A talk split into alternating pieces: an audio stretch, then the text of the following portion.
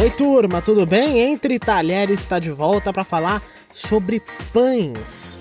Algo que não fica fora do café da manhã de muita gente, aquele acompanhamento para uma massa, para entradas. O pão é uma coisa que sempre gera muita discussão, afinal de contas, em tempos em que se fala de menos calorias, menos carboidratos, o pão acaba sendo uma espécie de inimigo, entre aspas. Hoje a gente vai falar com o chefe do Padoca do Vila, o Ricardo Barreira, que na padaria né, faz justamente em tipos de pães diferentes também. Ricardo, obrigado pela presença aqui entre talheres. Bom, primeiramente queria agradecer pelo convite e estar tá podendo compartilhar um pouco aí do nosso trabalho, da nossa história. Os tipos de pães estão mudando, né? Assim como praticamente o mundo todo. Os pães caseiros têm ganhado cada vez mais a, as mesas. Mudança de paladar, mudança de comportamento. Eu acho que a gente está tendo uma mudança de comportamento, onde as pessoas estão querendo saber o que realmente elas estão comendo. Então a gente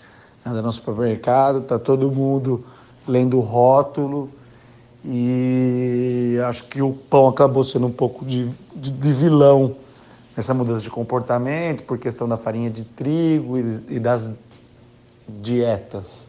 As modas das dietas aí tem, tem tirado um pouco a farinha de trigo e colocado ela como vilão, mas e o pão artesanal cresceu muito. É, eu acredito que porque, no nosso caso, a gente trabalha com pão de fermentação natural, que usa a técnica do levain, que na verdade é uma coisa antiga, onde a gente usa as bactérias do meio ambiente e faz pão usando água, farinha e sal. Então a gente não precisa colocar aditivo químico, nada disso. Ricardo, eu queria que você diferenciasse um pouquinho o pão francês para um de fermentação natural, isso sem falar, claro, dos sabores que podem ser incluídos. Enquanto um pão francês é feito em duas horas, um pão de fermentação natural do começo do processo até o final, vamos dizer aqui no nosso caso, são mais de 24 horas que a gente precisa dar tempo para essa, essas bactérias, esses é, micro-organismos se desenvolverem dentro da massa de uma maneira natural. A diferença é os ingredientes que vão. Então, estamos falando de muita coisa química. Um pão francês é feito em duas horas, ele cresce muito e ele sempre foi vendido em unidade. Por isso tem essa questão de estar tá mudando por peso, porque na verdade existe uma incorporação de ar muito grande dentro da massa.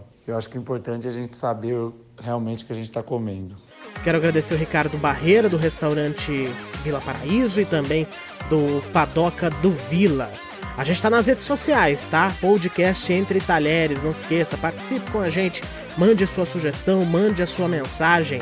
E a gente tá de volta no próximo sábado e a Kika tá de volta também às quartas-feiras. Tchau, gente!